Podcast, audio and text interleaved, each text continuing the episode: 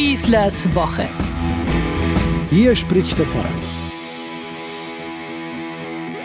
Wenn es nicht so schlimm wäre, wäre es eigentlich genial. Seid ihr noch zu retten? Das ist wohl der erste Gedanke, der uns in den Sinn kommt, wenn wir diese Tage und in diesen Zeiten gerade erleben, welche Bilder da uns täglich geliefert werden. Zerstörte Städte, ermordete Zivilisten, Krieg in seiner übelsten Form. Wann hört dieser Wahnsinn endlich auf?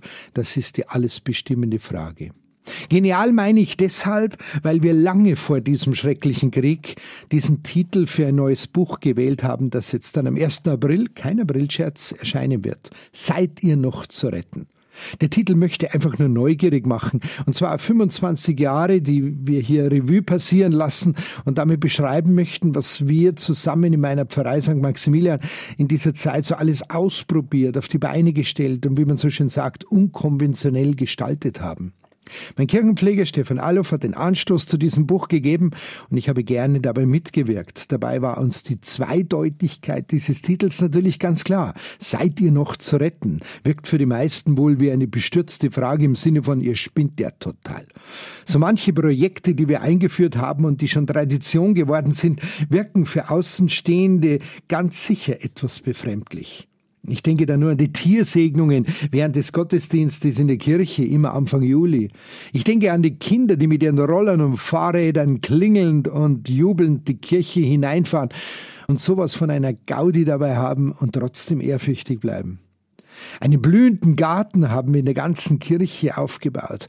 Mit den Faschingsgesellschaften feiern wir Eucharistie in der Kirche und dann schunkeln wir beschwingt miteinander zu fröhlichen Faschingsliedern.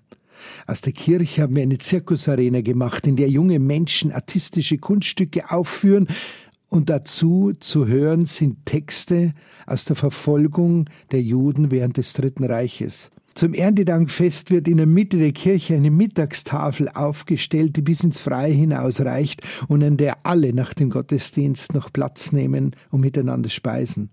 Gottesdienste im Hofbräuhaus auf dem Nockerberg, als die Kirche gesperrt war. Wir haben es sieben Monate nahezu fast genossen. Und so weiter und so weiter.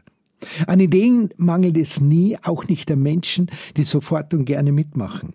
Der Lohn war immer die Freude daran, wie sehr den Menschen, die uns besuchen, das Herz aufging. Alles war möglich, weil es niemand von uns in Frage gestellt hat. Wir wussten, das nimmt uns niemand ab. Wir sind allein für uns verantwortlich.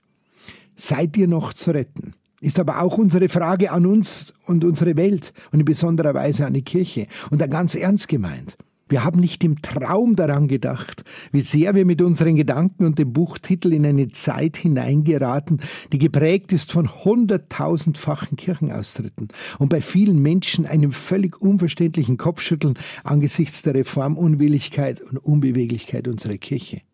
Anstatt das Tempo der Veränderung auf und anzunehmen und so Zukunft zu schaffen für eine Kirche von morgen, treten wir immer noch auf der Stelle, klammern Menschen aus, urteilen über Gesinnungen, sexuelle Orientierung, anstatt diesen Menschen endlich nachzulaufen.